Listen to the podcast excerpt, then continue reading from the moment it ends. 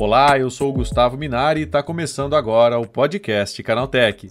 Existem várias novas tecnologias que podem ajudar a melhorar o cuidado com cemitérios. Entre elas, a capacidade de monitorar esses locais 24 horas por dia, usando sensores e câmeras de vigilância para detectar qualquer atividade suspeita. Além disso, alguns cemitérios pretendem implantar sistemas de inteligência artificial para que a família e o ente querido que partiu dessa para melhor possam interagir com a ajuda da tecnologia. Para falar sobre os cemitérios 2.0, eu converso agora com João Paulo Magalhães, diretor comercial do grupo Colina dos IPs. Então vem comigo que o podcast que traz tudo o que você precisa saber sobre o universo da tecnologia está começando agora.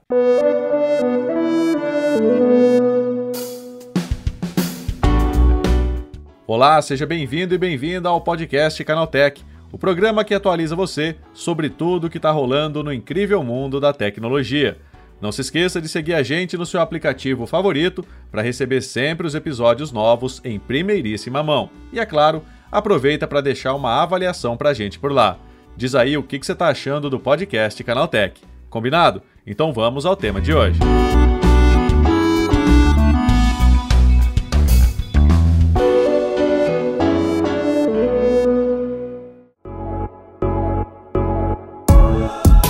Parece coisa do outro mundo, mas a tecnologia já faz parte da realidade de muitos cemitérios no Brasil e no exterior.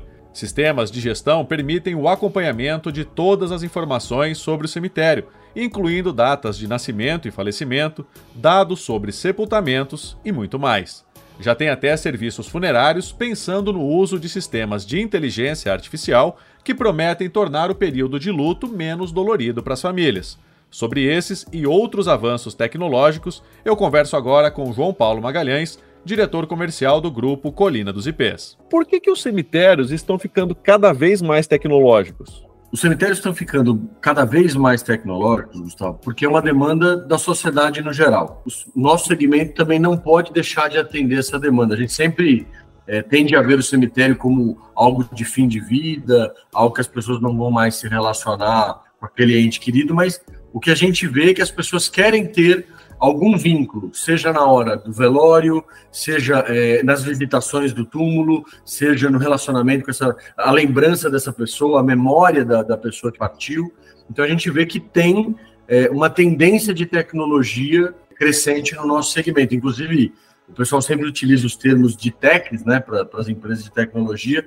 Tem surgido algumas startups que se intitulam como DevTechs, é, que, são, que são voltadas para o mercado do luto. Né? Agora, João, quais são as principais tecnologias né, que podem ser implantadas num cemitério atualmente? Existem algumas que já estão bastante disseminadas, por exemplo, seria o QR Code, que o pessoal é, faz ali como se fosse uma, uma rede social, onde vai constar todas as informações daquela pessoa que faleceu, e aí qualquer pessoa que visitar o túmulo vai poder escanear esse QR Code e puxar a história dessa pessoa. Então, é uma coisa bem em loco que é utilizado. A gente tem também, isso a gente já tem aqui no nosso empreendimento funcionando, o metaverso.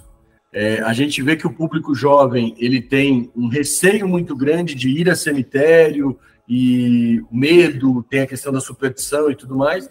Então a gente tem hoje no nosso cemitério o metaverso, no qual a pessoa pode é, fazer um tour pelo nosso cemitério, visitar salas e tudo mais, através do metaverso. É, a gente, inclusive, estávamos utilizando o Outspace da, da Microsoft e fomos surpreendidos com o encerramento né, da, da, da plataforma e a gente migrou ela, a gente já está com uma outra plataforma já funcionando. Eu só não me recordo agora o nome, eu posso até passar para você depois, é, que é que já está rodando. É, que inclusive é até melhor, porque o, Outspace ele só rodava no, no, no PC ou no óculos de realidade virtual. Essa plataforma que a gente está usando agora ela é mobile também, então a pessoa pode fazer no celular sem precisar do óculos para imersão completa ou no, no, no computador, né? É, o que mais a gente tem? A gente tem algumas empresas que já estão falando disso, que é utilizar a inteligência artificial para reproduzir, pegando em, é, em gravações, em vídeos e tudo mais, a voz da pessoa que faleceu, para reproduzir em vídeo, reproduzir numa, num QR Code ou nessa rede social ou em alguma outra plataforma, essa pessoa falando, deixando mensagens, algo que seja feito pela própria inteligência artificial. E a gente tem, é, como todo negócio, a gente tem várias é, ferramentas da tecnologia que servem de suporte para o nosso segmento, como toda empresa, é, como CRM, ERP, que funciona normalmente para qualquer business, inclusive o nosso segmento cemitério. Né? E aí a gente tem também algum, algumas é, iniciativas relacionadas à realidade aumentada, robótica, biometria, ou seja, esse segmento de tecnologia ele está sendo muito difundido atualmente para o setor de cemitérios, né, João? Exatamente, exatamente, é, Gustavo. É, óbvio, esse segmento ele tem que ser tomado muito cuidado na implantação dessas tecnologias, até porque na maior parte das vezes é, a pessoa está muito fragilizada, ela está vivendo um luto, está em processo do luto, então ela não está muito adepta a experimentar muitas coisas. Então a tecnologia ela tem que entrar de uma forma muito integrada é, no momento da pessoa, no cuidado com ela, é, para não, não, vamos dizer assim, não ser abusivo e também não ter efeito direto com a pessoa, né?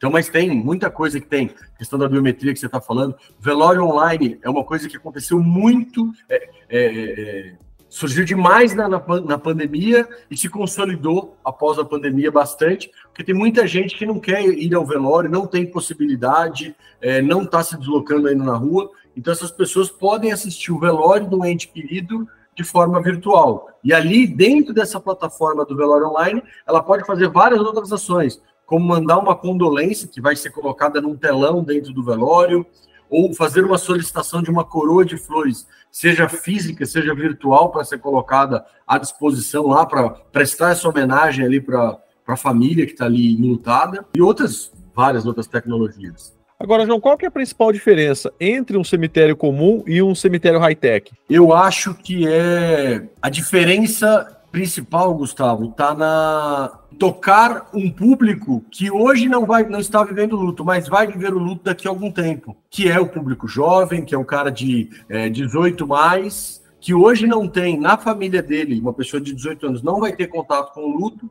mas vai ter daqui 10, 15, 20 anos ele vai ter o contato. E o cemitério tradicional, ele não vai conversar com esse público que vai chegar daqui a algum tempo para a gente atender. E os cemitérios high-techs, eles vão ter essa questão de já estar próximo, fazer a experimentação. A gente tem, falando dessa questão da realidade virtual, nós temos muitas pessoas que vêm à nossa sede aqui para experimentar o óculos, para experimentar a experiência, é, e não tem nenhum problema de ir ao cemitério, mas a pessoa quer experimentar isso, porque aqui a gente tem toda. Eu tenho os óculos de realidade virtual à disposição do cliente para ele poder utilizar, e ele quer ter essa imersão. Então, é, o ser humano, por natureza, é curioso. Então, ele sempre vai querer experimentar algo novo. Então, o cemitério high-tech, como todo negócio, ele tende a sair na frente nessas demandas que vão surgir. E esse é o mercado de expansão, João? É, o da tecnologia ou do cemitério? Da tecnologia no cemitério. É, eu acredito que sim. É, eu trabalho no segmento aqui, no, no Grupo Colina, há aproximadamente uns 15 anos há 15 anos atrás, 10 anos atrás, ninguém falava absolutamente nada disso. Aí começou a se falar muito de QR Code à disposição, mas o QR Code não era utilizado. Então, era, era, era uma tecnologia que esse já existia, mas não tinha nenhuma aceitação. Com a pandemia, o QR Code ficou totalmente disseminado. Então, de dois, três anos para cá, é, a demanda pra, para a tecnologia, para o high-tech nos cemitérios, tem, as pessoas têm perguntado, têm comentado, assim, ah, eu fui num cemitério que tem tal coisa, eu fui num cemitério que tem tal, tal demanda. Mesmo que a pessoa não utilize, ela quer saber que o local que ela escolheu para guardar o familiar dela está ali pronto para uma demanda que ela possa ter. Então, com certeza, é uma demanda que está crescente. É, cada vez mais os cemitérios têm, têm ampliado muito isso. Acho que Existe, por exemplo, a questão do velório online. A empresa que hoje é a maior plataforma, chamada Dial, que presta serviço hoje, ela cresceu absurdamente, já está na América Latina disseminando o produto deles, porque eles têm a, a plataforma completa, né? Então, é, tende só a crescer, eu imagino, Gustavo. Agora, essa tecnologia, João, ela acaba encarecendo o serviço ou não? Isso é diluído em meio a, a tudo isso que é, é oferecido pelo serviço? Você tem duas possibilidades com a tecnologia nos cemitérios. Uma é a questão da diluição, que é muito a estratégia que nós seguimos hoje, que é a diluição. Eu vou colocar é, uma, um velório virtual sem cobrar a mais para a família disso. Eu vou colocar o QR Code sem cobrar nada por isso. Mas existem possibilidades que você pode monetizar, ou seja, você pode é, não. Ah, você vai vir para o meu cemitério, então você vai ter que pagar mais. Não. Você quer colocar um plus para o seu cemitério ou para o seu atendimento funerário? Quero. Então você vai agregando novos valores. Não, não tem interesse. Então você não tem esse plus. É, então tem as duas possibilidades, resumindo. Você incorporar, diluir isso no custo total dos seus atendimentos, ou você ir agregando pequenos valores. Ah, eu, quero, eu quero ter um velório online, então você pode pagar um pouco a mais. Eu vou querer que a minha lápide tenha uma gravação de inteligência artificial, então eu vou te cobrar um algo a mais. Ou você dilui tudo dentro dos custos operacionais da tua empresa. Agora, para encerrar, João, é, você acredita que essa tendência tecnológica é uma coisa que veio para ficar, né? A gente tem essa ideia de que o cemitério é uma coisa normal, uma coisa comum, né? Que, que não teria para onde evoluir em relação à tecnologia, mas você acredita que a partir do momento que você coloca alguns dispositivos tecnológicos num cemitério, essa é uma tendência que vai perdurar por muito tempo? Ah, com certeza, Gustavo. Eu acho que é, tem algumas coisas que já estão consolidadas, que agora não tem mais volta. Por exemplo, ter o velório online é, é, algo que não tem retorno. As pessoas já se habituaram. Por exemplo, no nosso empreendimento, as pessoas perguntam: ah, como é que eu faço para mandar o link para o meu familiar que mora em outro estado, mora em outro país, não vai conseguir vir, ele quer participar pelo menos alguns minutos. Isso são coisas que estão consolidadas. E existem outras que eu acho que é, no mundo da tecnologia tudo é muito dinâmico e muito incerto, né? Ainda está se vendo se vai se consolidar ou não. Por exemplo, o metaverso. A gente, até onde a gente sabe, a gente é o primeiro cemitério do Brasil a lançar uma plataforma de metaverso para a pessoa visitar o cemitério no Brasil, mas a gente vê que as pessoas ainda não estão habituadas ao metaverso. Então, é, a gente resolveu ter a plataforma e ir evoluindo ela com o nosso cliente, com o nosso cliente final, usando, ele, mostrando para a gente quais são as features que ele está buscando, o que, que ele quer mais, ou se não, se ele vai abandonar. A inteligência artificial, o chat GPT não existia, ninguém falava nada dele há seis meses atrás, vamos dizer assim. Agora só se fala dele. Agora tem várias tecnologias, ah, vou colocar imagem animada, eu vou colocar o vídeo. É, a gente tem observado que já tem pessoas pensando como é que eu vou reproduzir através de fotos e vídeos das pessoas que faleceram para eu fazer uma homenagem eterna, para eu colocar lá essa homenagem. Mas, óbvio, qual vai ser a aceitação, qual vai ser o uso e costume. Enquanto é só curiosidade, enquanto é uso, é muito incerto no, na tecnologia, eu acho. Tá aí, esse foi o João Paulo Magalhães, diretor comercial do grupo Colina dos IPs, falando sobre o uso cada vez mais frequente da tecnologia nos serviços funerários espalhados pelo país. Agora se liga no que rolou de mais importante nesse universo da tecnologia no quadro Aconteceu Também.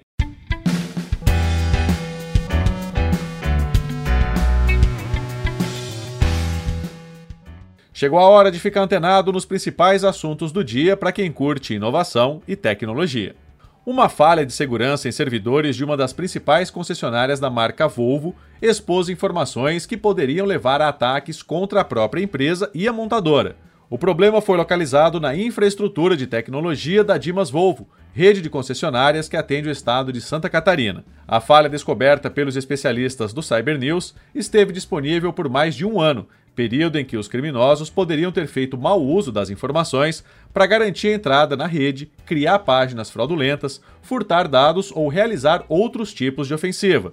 Segundo os pesquisadores, a abertura foi localizada no dia 17 de fevereiro e, após o contato com a própria marca e a rede de concessionárias Dimas Volvo, o servidor foi fechado. Não dá para saber, entretanto, se houve acesso não autorizado aos dados que estavam contidos nele, nem se as informações potencialmente expostas podem ser utilizadas contra clientes e funcionários. O Elon Musk deu mais um passo na sua proposta de transformar o Twitter em uma referência para o mercado financeiro, com a implementação de novos recursos e informações sobre o mercado de ações e criptomoedas. Nessa semana foi anunciada uma parceria da rede social com a plataforma de investimentos eToro. Agora, além de ver os preços de uma gama maior de ações, criptomoedas e outros ativos em tempo real, através das chamadas cash tags, os usuários do Twitter têm acesso direto ao eToro para comprar ou vender ativos e controlar os seus investimentos. O meteorito Santa Filomena acaba de se tornar o primeiro adicionado à nova coleção de meteoritos do Museu Nacional no Rio de Janeiro. Esse meteorito pesa cerca de 2,8 kg e leva o nome da cidade pernambucana, onde caiu em 19 de agosto de 2020. Naquele dia, os moradores da região ouviram um forte estrondo, acompanhado da queda de várias pedras do céu. No dia seguinte, pesquisadores da Universidade Federal do Rio de Janeiro, ligados ao museu, chegaram à cidade para coletar amostras das rochas para análises.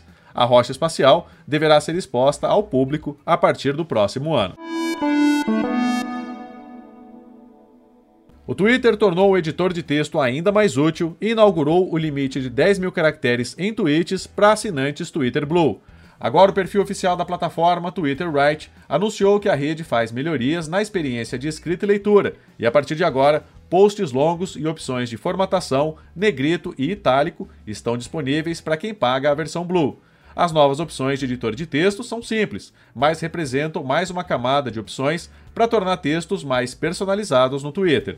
Com eles, usuários poderão escrever trechos em negrito para dar maior ênfase a um termo específico ou em itálico para marcar algum significado especial oculto.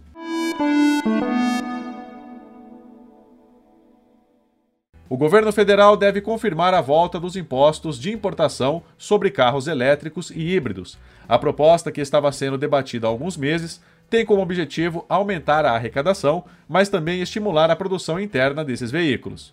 Algumas montadoras de Anfávia são a favor dessa medida, mas ela soa um tanto quanto incoerente se observarmos que várias fabricantes estão com a produção paralisada por questões econômicas e de suplementos. A ideia é cobrar até 20% de imposto sobre esses carros, algo que certamente deve encarecê-los ainda mais. Para efeito de comparação, um carro importado paga uma alíquota de 35% em cima do seu valor, exceto se ele vier do México ou de outros países do Mercosul que possuem isenção.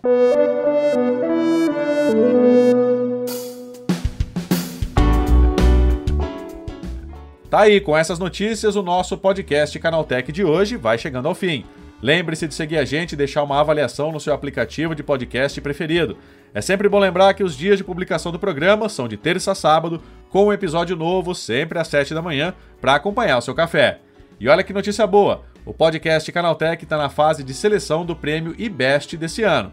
Para votar na gente é bem simples. É só acessar o site app.premibest.com, entrar na categoria podcast, encontrar o podcast Canaltech, clicar no coração e pronto. Você pode dar um voto positivo por dia em cada categoria. Então corre lá e vote no podcast Canaltech.